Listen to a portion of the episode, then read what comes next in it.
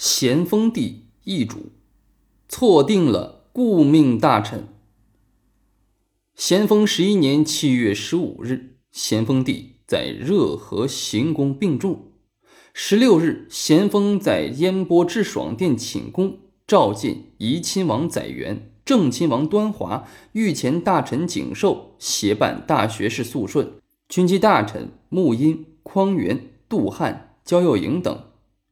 咸丰谕立皇长子载淳为皇太子，又谕皇长子载淳现为皇太子，擢派载元、端华、景寿、肃顺、穆荫、匡源、杜汉、焦佑营尽心辅弼赞襄一切政务。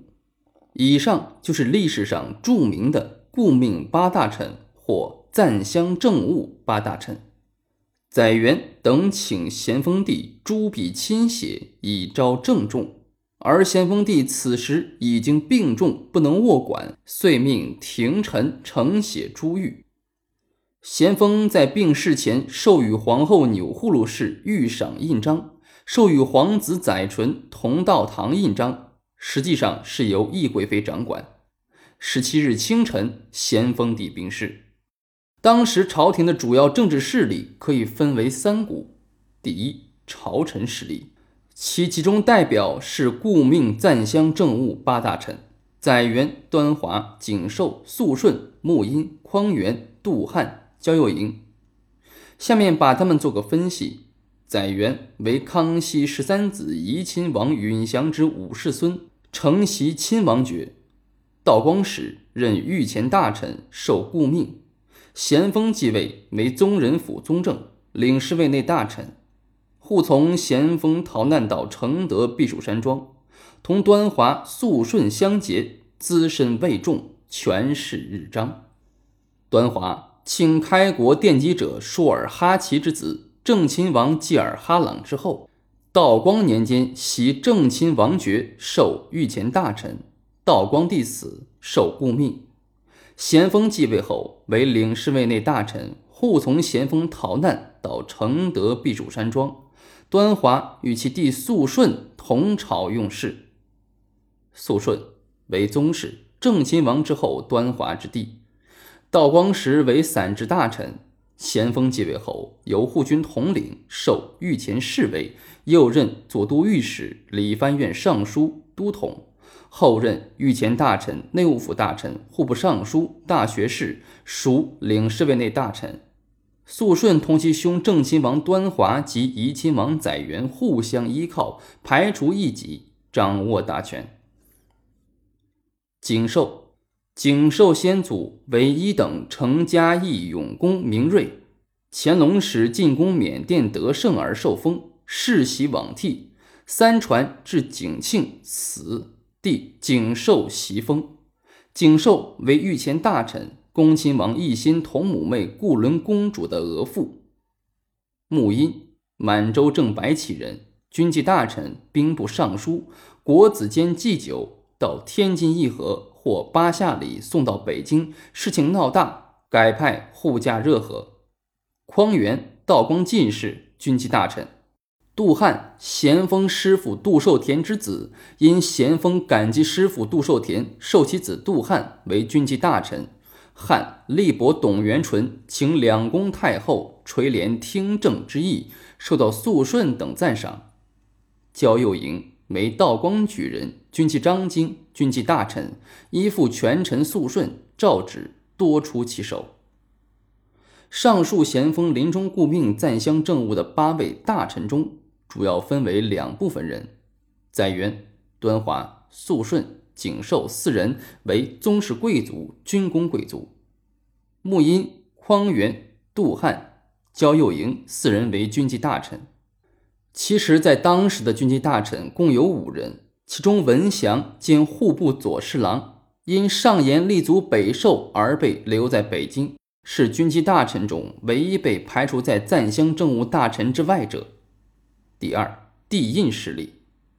咸丰死时，道光九个儿子中健在的还有五阿哥敦亲王奕从，六阿哥恭亲王奕欣，七阿哥纯郡王奕轩，八阿哥忠郡王奕和、九阿哥福郡王义会等。在咸丰死时，恭亲王奕欣三十岁，纯郡王奕轩二十岁，都年富力强。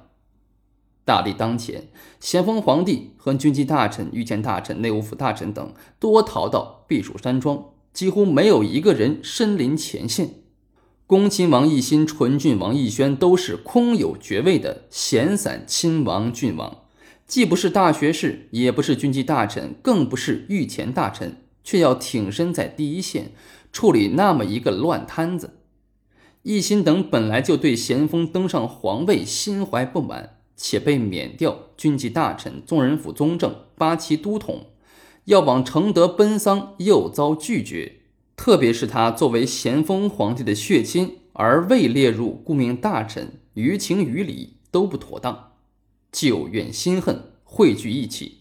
况且，恭亲王奕欣不是孤立的一个人，他同诸位兄弟没有官职的纯郡王奕轩等联合起来，同帝后势力联合起来，同朝中顾命大臣以外的势力联合起来，成为朝中一股强大的政治势力。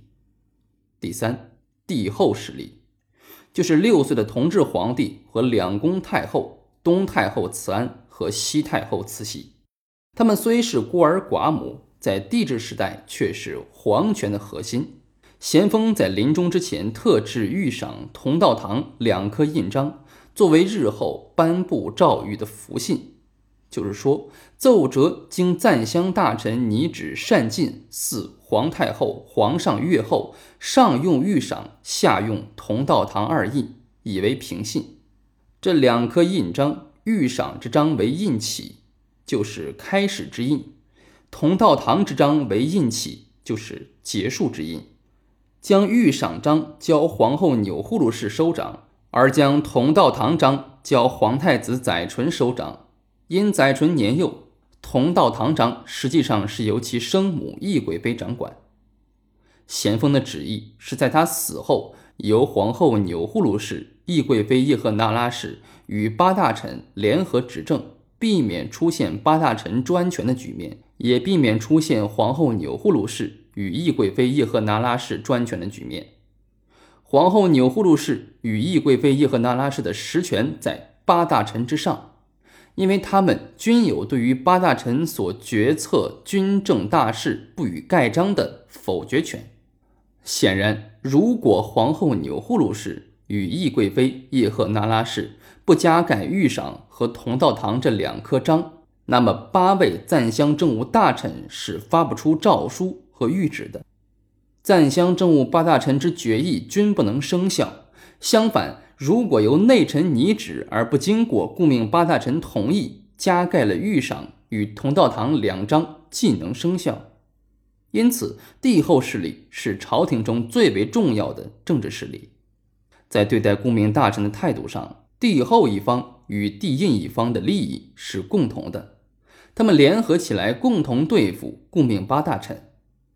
在朝臣、帝印、帝后三个政治集团的政治力量对比上，显然帝印势力与帝后势力占有优势。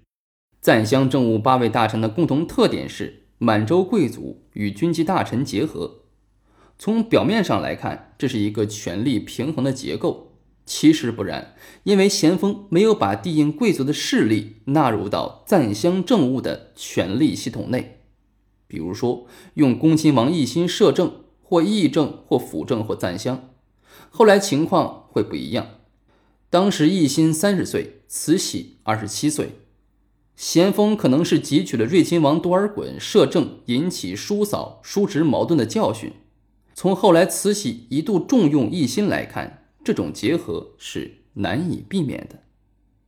如果单从人数上看，赞襄政务大臣八人，两宫太后加同治加帝印贵族的奕欣、奕轩才五个人，且帝后为孤儿寡母。然而，两宫太后加同治加帝印贵族的奕欣、奕轩、奕和、奕惠、奕从等，却代表两个强大的政治集团，两股强大的。政治势力，因此咸丰赞襄政务八大臣之安排犯下一个致命的错误，就是没有将朝廷三股政治势力加以平衡，特别是咸丰对慈禧与奕欣两个人的政治潜能、对权力失衡形成的政治危局认识不够，估计不足。其结果是帝后势力同帝印势力结合，发动宫廷政变及辛酉政变，摧毁了赞襄政务八大臣集团，代之以慈禧太后与恭亲王奕欣联合主政。继而出现后来的慈禧太后专权局面，这是咸丰生前根本没有预料到的。赞襄政务八大臣在辛酉政变中政治力量对比不占优势，其失败根本原因就在这里。咸丰皇帝临终前没能正确平衡主要政治力量之间的关系，导致辛酉政变的发生，从而出现皇太后垂帘听政的局面。影响中国历史近五十年，这就铸成了咸丰皇帝的第三个大错。